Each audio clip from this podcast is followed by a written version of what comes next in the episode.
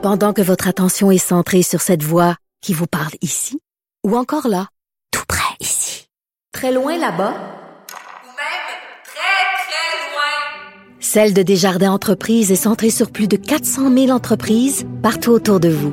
Depuis plus de 120 ans, nos équipes dédiées accompagnent les entrepreneurs d'ici à chaque étape pour qu'ils puissent rester centrés sur ce qui compte, la croissance de leur entreprise.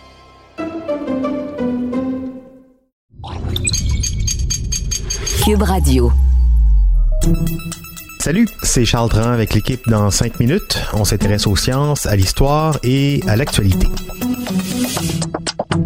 Aujourd'hui, on parle de l'insuline. C'est l'une des découvertes les plus extraordinaires du siècle dernier. Il y a 100 ans, avant l'insuline, les enfants diagnostiqués avec le diabète juvénile, ce qu'on appelle aujourd'hui le diabète de type 1, n'avaient aucune chance de survie. C'était une sentence de mort, littéralement.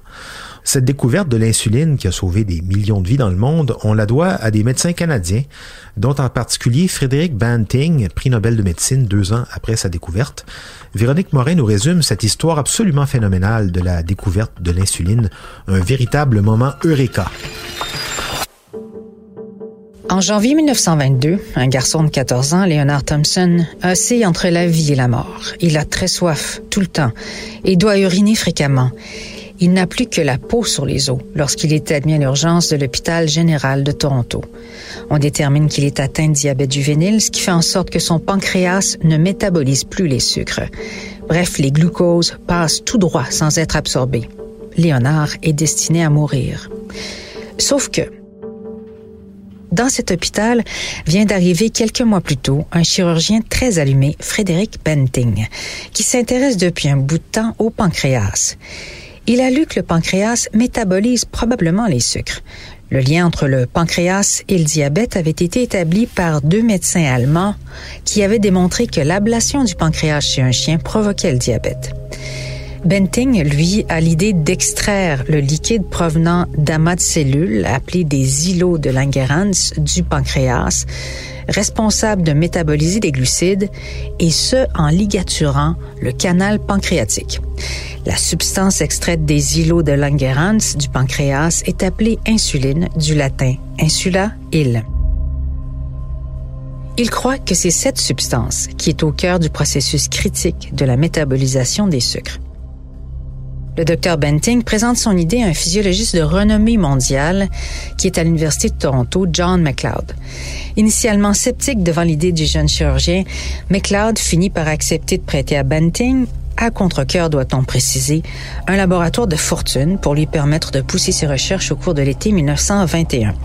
McLeod lui fournit également des chiens pour qu'il puisse vérifier son hypothèse et il lui affecte un étudiant en médecine très enthousiaste nommé Charles Best. Benting et Best s'affairent pendant des mois à isoler l'insuline lorsque le jeune Léonard, qui est mentionné au début de notre histoire, et son père arrivent à l'hôpital. Le père du garçon est tellement désespéré qu'il accepte de laisser les médecins lui injecter le fameux médicament récemment découvert et qui demeure expérimental. À l'autre bout de l'aiguille, Frédéric Benting. Malgré l'injection, Leonard Thompson est toujours malade. Mais Benting persiste et insiste. Aidé d'un biochimiste du nom de James Collip, il parvient à purifier l'insuline. Et deux semaines plus tard, le 23 janvier 1922, le jeune malade reçoit une deuxième série d'injections d'insuline et les résultats sont spectaculaires. Leonard Thompson reprend vie. Il est littéralement sauvé par l'insuline. Benting et Best rédigent leurs résultats miraculeux qui sont publiés un mois plus tard dans le numéro de février 1922 du Journal of Laboratory and Clinical Medicine. La découverte de l'insuline et son application sur l'être humain font alors le tour du monde via la une des journaux. L'année suivante, en 1923, l'insuline extraite de pancréas de bœuf et de porc est produite par la société Eli Lilly d'Indianapolis. Et cette même année, Frédéric Benting et John McLeod reçoivent le prix Nobel de médecine et de physiologie. Dans son discours d'acceptation, Benting reconnaît le travail de l'étudiant Charles Best, avec qui il souhaite partager son prix.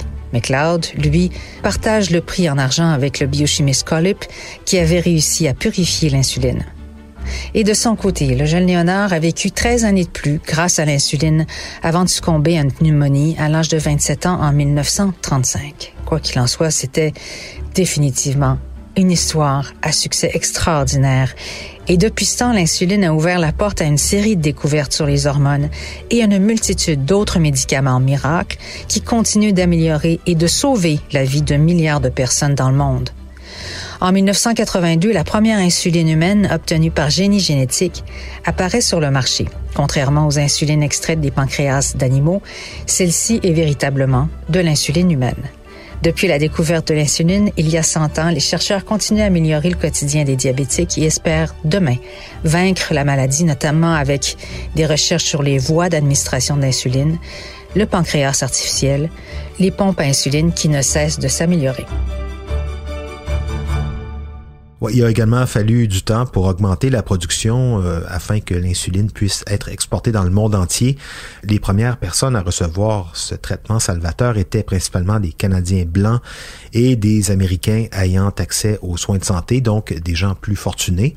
Cent ans plus tard, euh, on est toujours confronté à des problèmes d'accès équitable à l'insuline à l'échelle mondiale. Merci Véronique Morin, c'était en cinq minutes.